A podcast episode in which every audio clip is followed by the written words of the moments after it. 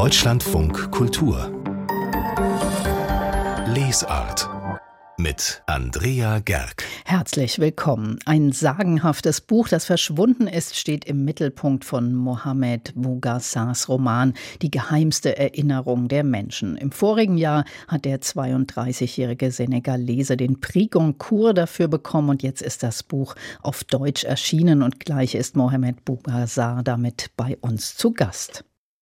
Ein verloren geglaubtes Buch steht im Mittelpunkt des Romans Die geheimste Erinnerung der Menschen. Und ein junger senegalesischer Autor, der wie besessen nach diesem Buch sucht und davon träumt, eines Tages für ein Buch, das er noch schreiben wird, den Prix Goncourt zu bekommen. Das muss Self-Fulfilling Prophecy gewesen sein, denn der Schöpfer dieser Figur, der Schriftsteller Mohamed Bougassar, hat für Die geheimste Erinnerung der Menschen letztes Jahr tatsächlich den Prix Goncourt bekommen. Mit 31 Jahren war er einer der jüngsten Autoren, denen diese Ehre zuteil wurde. Jetzt ist sein Roman auf Deutsch erschienen und Mohamed Bougassar ist damit auf Lesereise und er hat auch uns einen Besuch abgestattet. Herzlich willkommen, schön, dass Sie da sind. Vielen Dank.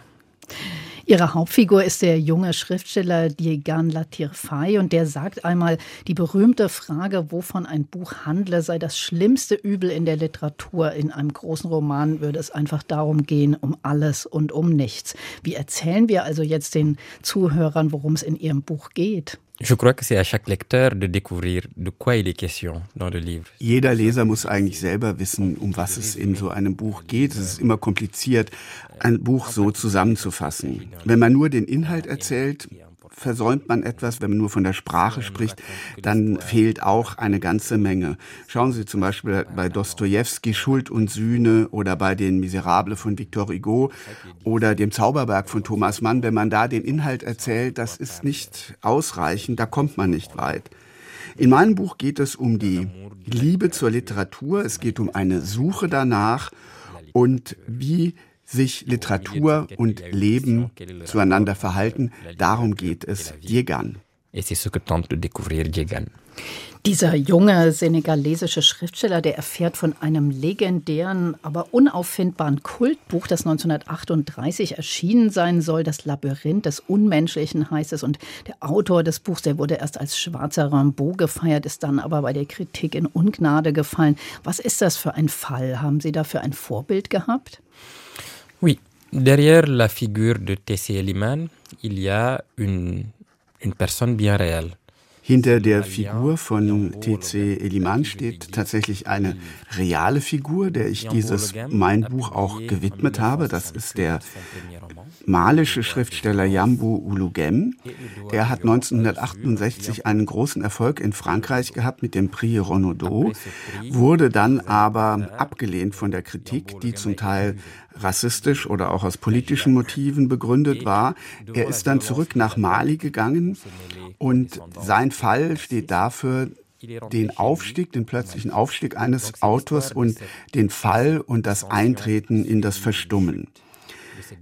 Dieser Autor ist das Vorbild für diesen Roman, aber ich betone, es ist keine Biografie, die ich geschrieben habe. Er ist das Symbol für zahlreiche Fragen, die im Zusammenhang mit afrikanischer Literatur in Frankreich zu stellen sind. Es sind einerseits persönliche Fragen, die ich mir selber gestellt habe, aber auch politische Fragen eben dahingehend, wie sich afrikanische Schriftsteller in Frankreich positionieren, wie mit ihnen umgegangen wird. Die Figur des T.C. Eliman ist aber auch die Figur des großen Schriftstellers, der ein gewisses Geheimnis birgt und dem ich hier auf der Spur bin. à retrouver ou peut-être à imiter. Et pour le jeune écrivain, c'est important. Bei Ihnen spielt der ganze Vorfall ja 30 Jahre früher. Sie haben es ja schon gesagt, das Buch erschien 1968 und bei Ihnen ist das Ganze eben 1938. Warum haben Sie das ausgerechnet in diese Zeit vor dem Zweiten Weltkrieg versetzt? C'était important de placer l'intrigue en 1938. Es war für mich sehr wichtig, die Geschichte, die Handlung 1938 zu verorten, also kurz vor dem Zweiten Weltkrieg und damit auch die Periode zwischen den beiden Weltkriegen mit berücksichtigen zu können. Denn es geht ja auch um die Geschichte der Kolonisierung und der Dekolonisierung Afrikas und gleichzeitig auch um die postkoloniale Geschichte in Südamerika. Das umfasst alles dieser Roman. 1938 war die Reise von Eliman nach Europa, aber er hatte auch seinen zumindest vermeintlichen Vater, der im Ersten Weltkrieg für die französische Armee gedient hatte. Und so wollte ich zeigen, dass es also einerseits zwar Soldaten waren, die Afrikaner, die für Frankreich gekämpft hatten, aber sie waren auch Akteure in der Form von Eliman oder in der Gestalt von Eliman, die das 20. Jahrhundert mitgeprägt haben. Und sie haben also aus meiner Sicht auch eine sehr, sehr große Rolle gespielt in dieser Geschichte des 20. Jahrhunderts. Und das möchte ich hervorheben in meinem Buch. cette histoire du XXe siècle y ont joué un rôle important. Jetzt wird in Ihrem Roman diesem Eliman ja vorgeworfen, er schreibe zu wenig afrikanisch. Was heißt denn das? Darf man als Afrikaner nur afrikanisch schreiben oder was ist damit gemeint? Mais c'est toute l'ambiguïté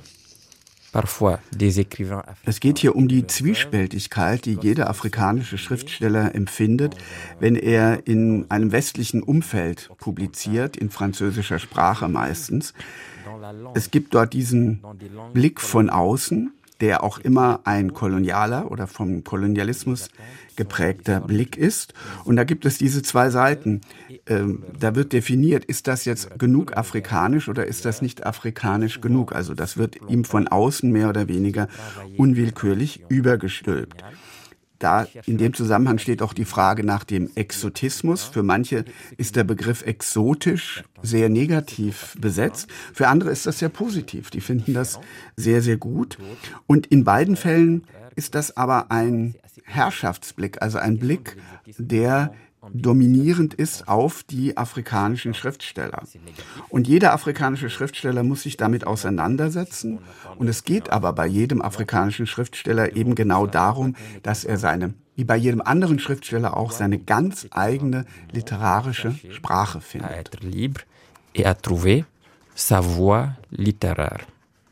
Haben Sie das denn auch so erlebt, ähm, als Sie jetzt mit dem Prix Goncourt so groß in die Öffentlichkeit kamen? Hatten Sie dann auch mit solchen Stereotypen zu tun?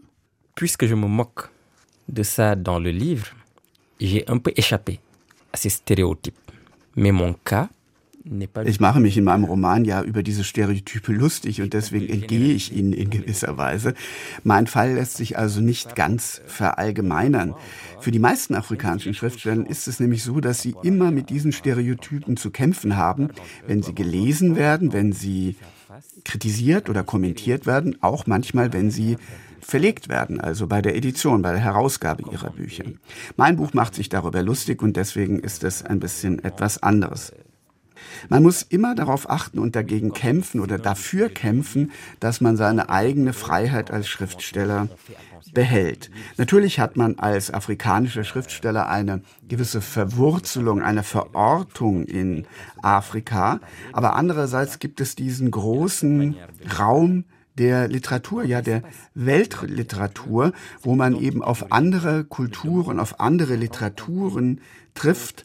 Es ist eine weltweite literarische Familie, eine weltweite Bibliothek, in die wir uns hineinschreiben, aber die auch gleichzeitig auf uns alle wieder zurückwirkt.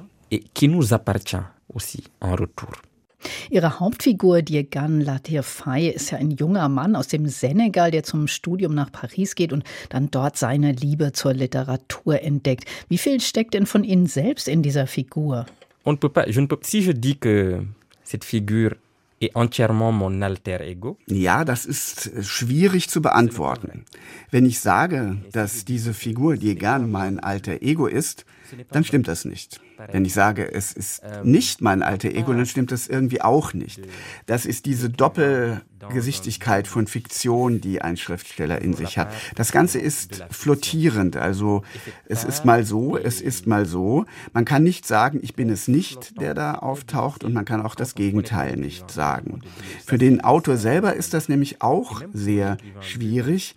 Er ist gleichzeitig, ist er das, was er da beschreibt in der Figur, gleichzeitig ist er es nicht.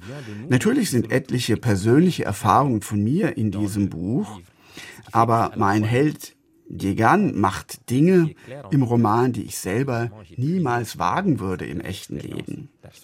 Lassen Sie mich ein Beispiel geben. Es gibt eine Szene im Buch, da ist Degan mit einem Freund bei einer Frau und es geht darum, dass äh, sie eventuell äh, Sex zu dritt haben könnten.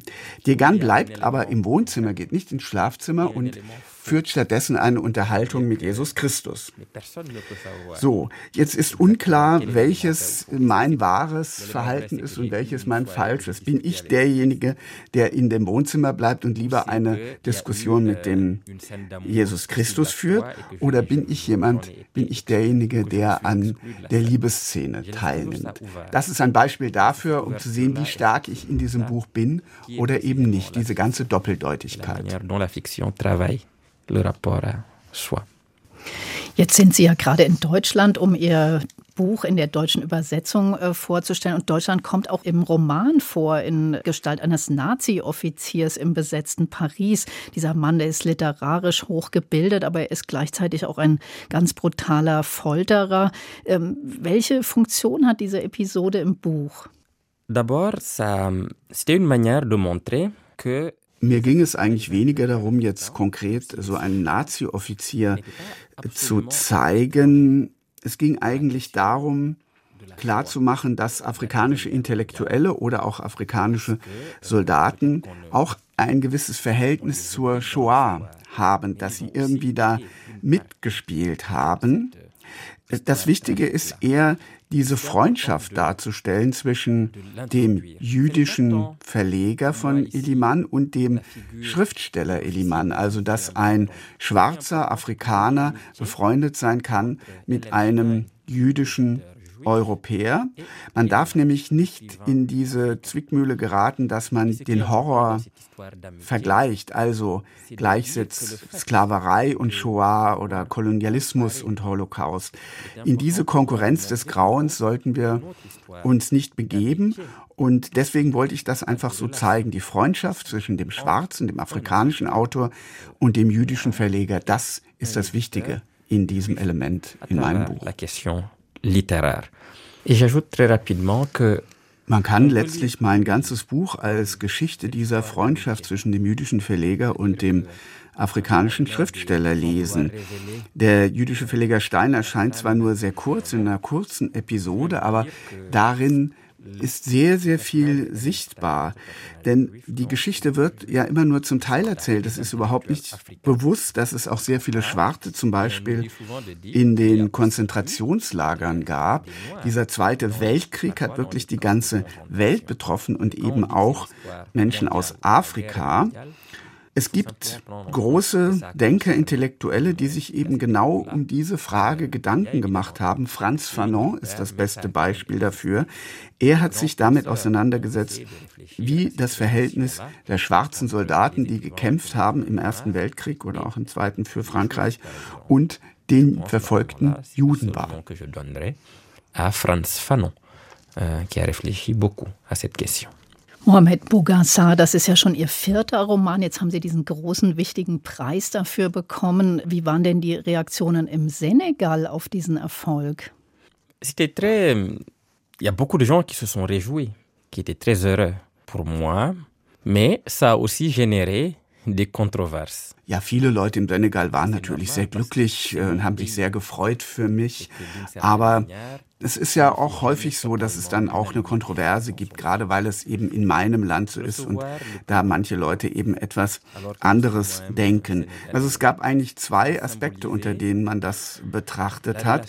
Das eine war ja im guten Sinne, ja, jetzt äh, es verändert sich etwas und der Preis an mich das ist ein Symbol für eine Veränderung im positiven Sinne. Dann gab es aber das andere Argument, nein, das ist eigentlich ein Rückschritt, denn jetzt ist es wieder so, der Westen, der Okzident, der ähm, gibt diesen Preis großzügigerweise an einen afrikanischen Autor. Das ist so eine Geste der Überheblichkeit. Also die beiden Dinge gab es im Kern der Kontroverse. Dann kommt hinzu, dass viele Leute mich auch kritisiert haben, nicht für dieses aktuelle Buch, sondern das Buch, das ich vorher geschrieben habe, De Pure Somme heißt es. Und darin habe ich dies, das Thema der Homosexualität im Senegal aufgegriffen.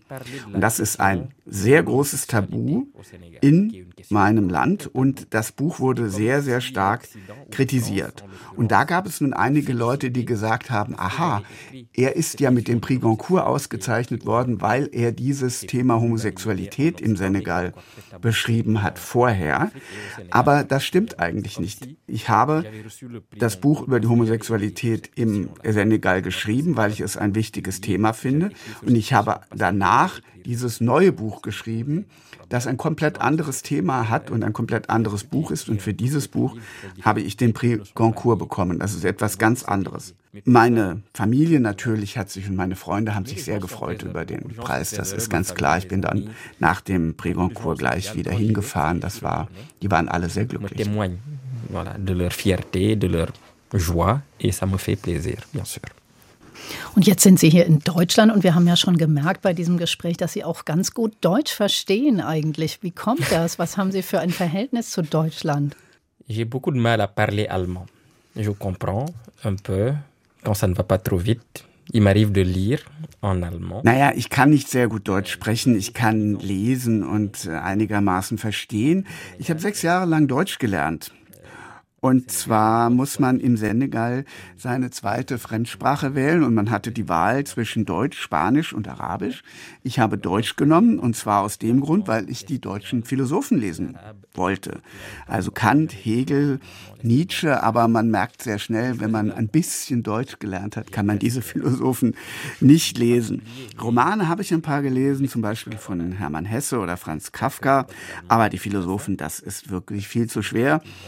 Und mittlerweile habe ich ja fast alles vergessen. Ich darf das nicht so laut sagen, denn wenn meine Deutschlehrer das hören, dann ziehen sie mich an den Ohren lang.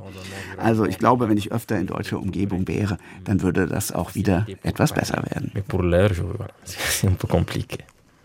Dann hoffen wir, dass Sie öfter zu uns kommen oder vielleicht auch mal länger bleiben, Mohamed Bougassar. Vielen Dank für dieses Gespräch und danke, dass Sie hier waren. Merci vielen beaucoup. Dank. Merci beaucoup, vielen Dank.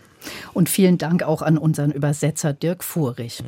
Der Roman Die geheimste Erinnerung der Menschen haben Holger Fock und Sabine Müller aus dem Französischen übersetzt und erschienen ist er im Hansa Verlag.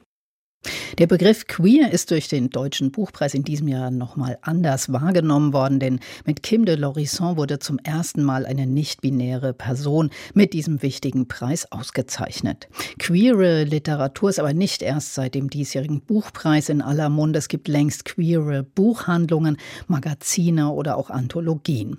Was aber queeres Erzählen eigentlich bedeutet, darum ging es drei Tage lang auf Burg Hülshoff in Münster und Esther Schelander war für uns dabei. Es ist morgens, kurz vor zehn. Mit Siam Karimi stehe ich vor dem Kneipenkollektiv Leo in Münster. Siam Karimi ist Dichterin, Lehrkraft für Mathe und Englisch und Teilnehmerin des Netzwerktreffens Queeres Erzählen.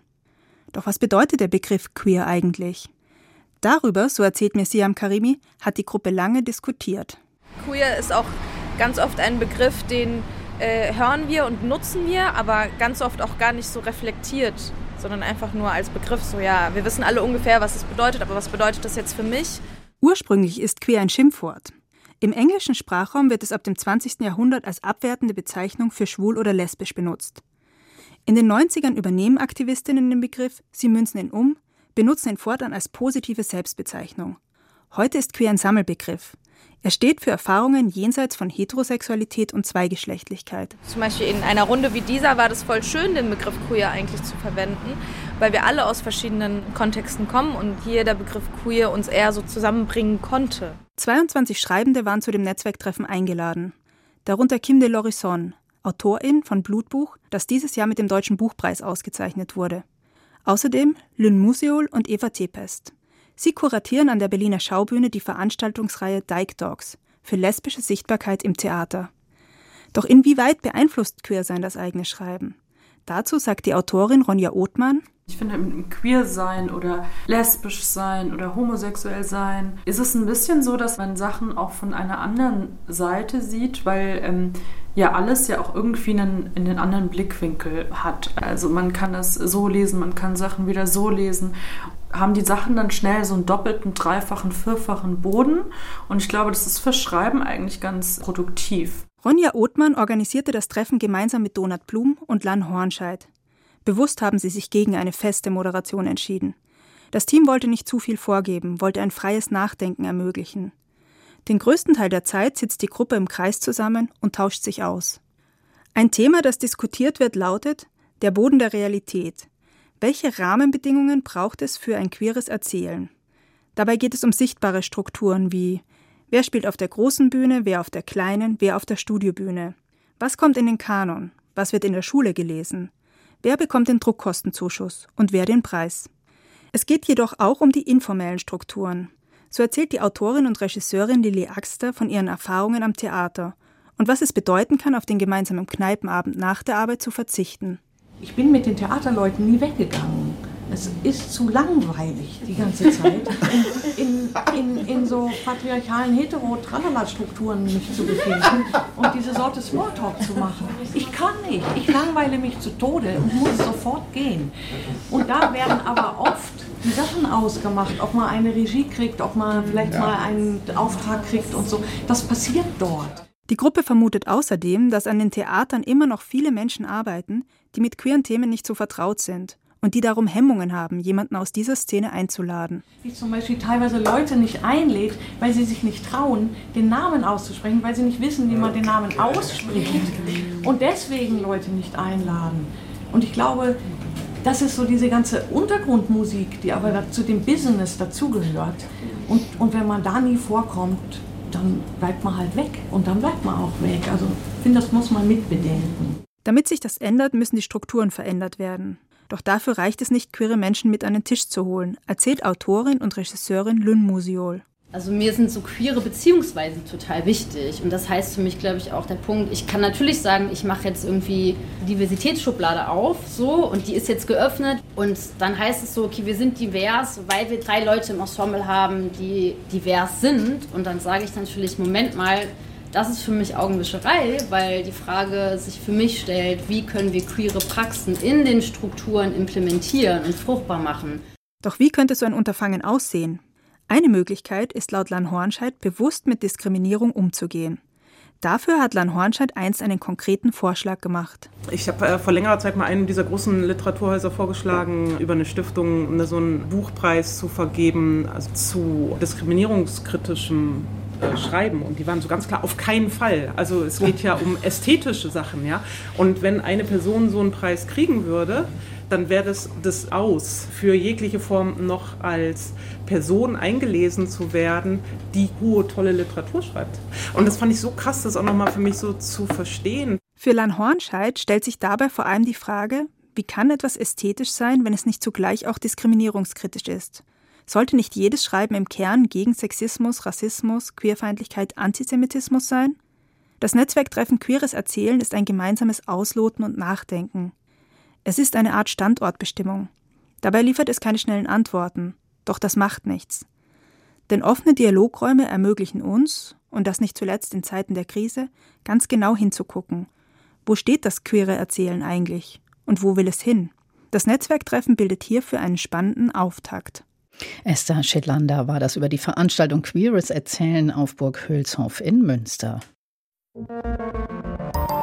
Deutschlandfunk Kultur Buchkritik der spanische Schriftsteller Rafael Schirbes hat mit sozialkritischem Geist die Entwicklungen in seinem Land immer genau beobachtet, die Gegenwart, aber natürlich auch die Vergangenheit mit literarischen Mitteln analysiert. 2015 ist der vielfach ausgezeichnete Autor im Alter von 66 Jahren gestorben und jetzt sind seine Tagebücher auf Deutsch erschienen. Maike Albart hat sie für uns gelesen. Es gibt ja so ganz unterschiedliche Arten von Tagebuch. Manche schreiben ja wirklich so ihre ganzen kleinen Alltäglichkeiten auf, andere eher nur ihre Gedanken. Wie ist das in diesem Fall?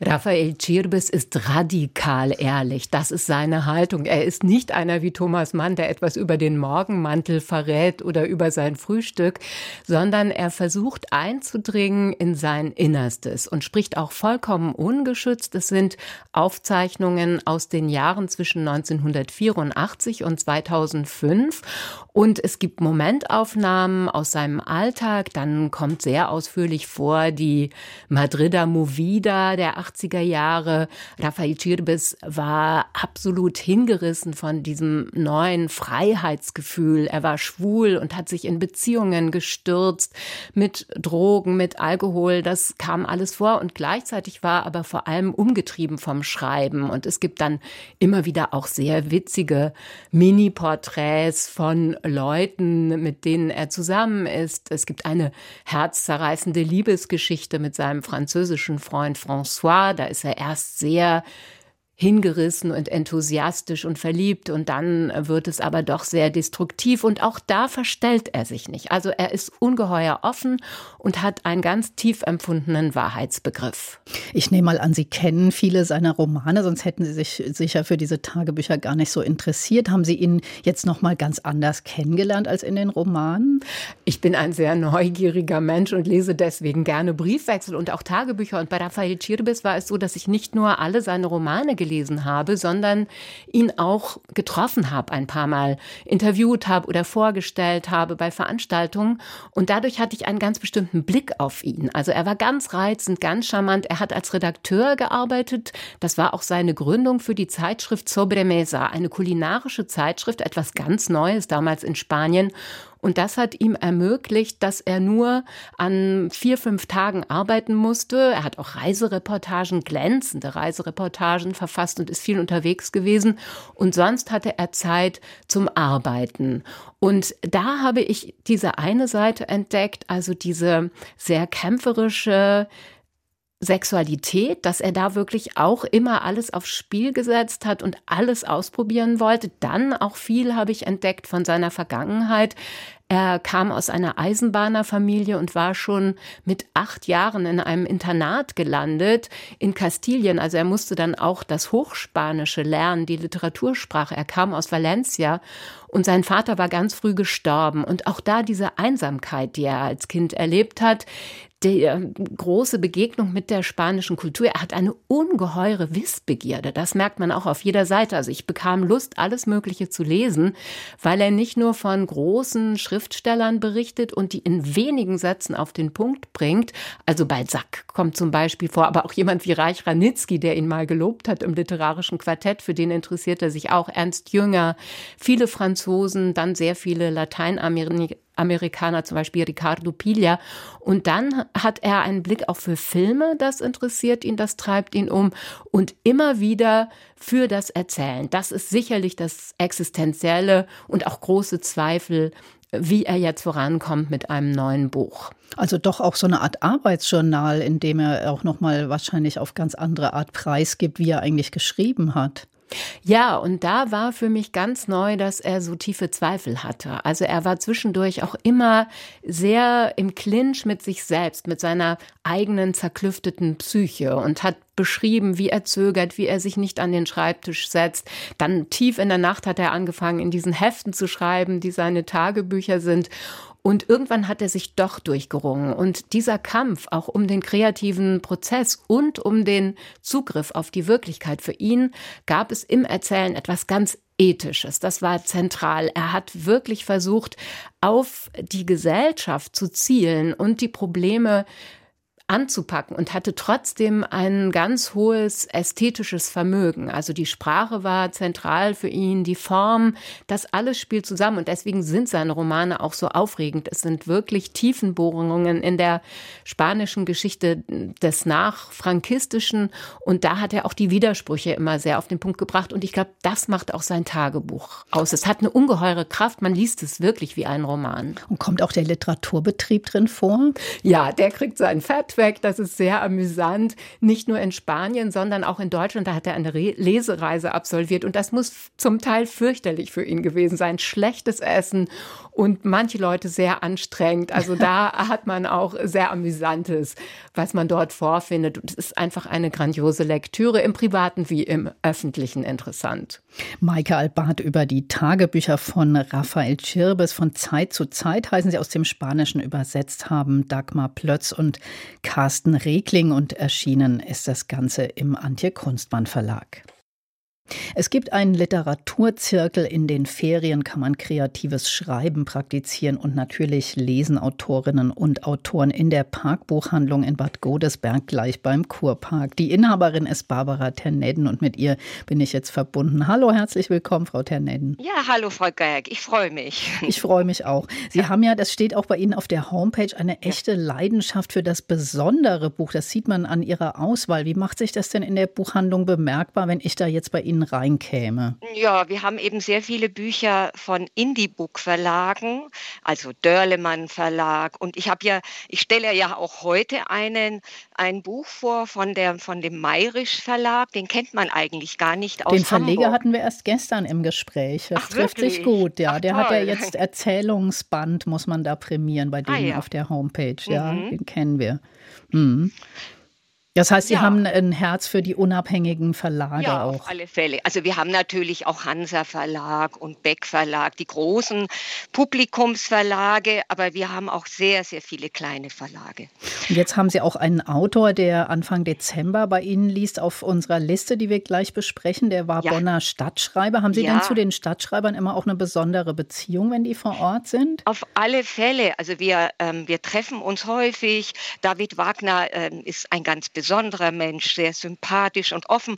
Und er hat uns fast jeden Tag besucht, um seine Zeitung hier zu kaufen in der Buchhandlung. Und alle meine Buchhändlerinnen waren von ihm ganz hingerissen. Das ist toll.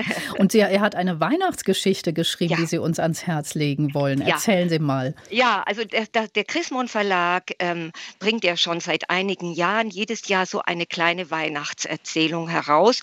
Und David Wagner hat nun im letzten Jahr während seines Aufenthaltsstipendiums hier in Bonn ähm, diese ähm, Erzählung geschrieben. Und es ist ähm, ein Telefongespräch zwischen Vater und Tochter.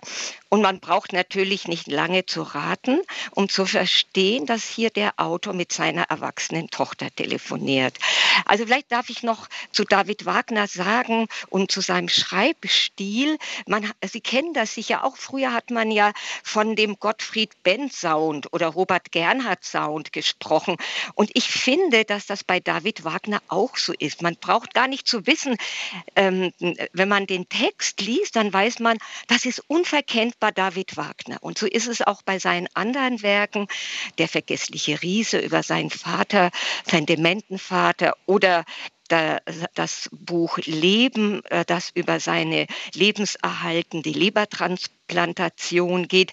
Und so ist das auch hier bei diesem Weihnachtsbuch. Und es beginnt ganz entzückend. Kommst du Weihnachten nach Hause, Große? Was wünschst du dir?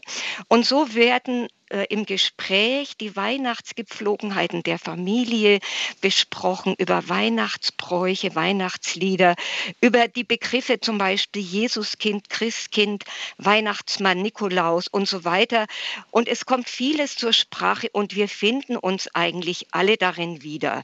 Der Weihnachtsduft aus unserer Kindheit. Mit großer Emphase, auch mit leichter Ironie werden hier die gemeinsamen Festrituale aus der Kindheit noch einmal in Erinnerung gerufen. Sehr Also- persönlich. Also alle Jahre wieder von David Wagner ist die erste Ja. Empfehlung von Barbara Tenneden. Und dann haben Sie ein Kinderbuch, das offenbar zum schönen Gruseln ist. Gruseln ist ja, Ja. was Herrliches, finde Ja, ich. es ist richtig, also es ist ein richtig schräges Buch und ähm, für Kinder von sieben bis 99 Jahren. Und das gefällt mir besonders gut. Äh, wir haben ja schon gesagt, das ist aus dem kleinen Hamburger Verlag Mayrisch rauskommt und es heißt Ringo und die Vampirkaninchen. Also Ringo ist ein Windhund und Butler. Er spricht zwar nicht die Sprache der Menschen, versteht diese aber sehr gut und arbeitet daher mit viel Erfolg bei Mr. Konstantin als dessen Butler in einem Schloss. Und jetzt kommt's. Dieses liegt einsam in den karpatischen Bergen. Und da klingelt's natürlich mhm. bei uns, denn äh, neben, dem, neben dem Titel können wir nun erkennen, dass es die wichtigen Bestandteile des Gruselgenres darin gibt. Vollmond, Knoblauch, spitze Zähne sowie und das finde ich sehr witzig, eine mysteriöse Horde von pöbelnden Kaninchen mit spitzen Zähnen, die plötzlich im Schlossgarten auftauchen. Eine sehr humorvolle Gruselgeschichte mit viel Wortwitz von Katja Spitzer, wundervoll in lila Tönen illustriert. Also das ein richtiger toll. Genuss. Jetzt müssen wir es kurz machen. Sie haben noch ja. einen Roman ausgesucht, Opus ja. 77. Da geht es offenbar um eine Schostakowitsch-Sinfonie. Genau, das ist das erste Violin Violinkonzert ähm, von Schostakowitsch. Das hat er aus Protest äh, gegen Stalins Unterdrückung geschrieben. Und es ist ein tatsächliches Musikbuch, was die Geschichte einer Musikerfamilie erzählt. Und es ist die Tochter Ariane, die äh, sozusagen bei der Beerdigung dieses Opus spielt und im Rückblick über ihre Familie berichtet. Und vielleicht kann man noch ganz kurz sagen, dass ähm, das Besondere daran ist, dass das Seelenleben Arianes vor einem klanglichen Hintergrund äh, erfolgt und die musikalischen Bilder ziehen immer leitmotivisch durch den Roman.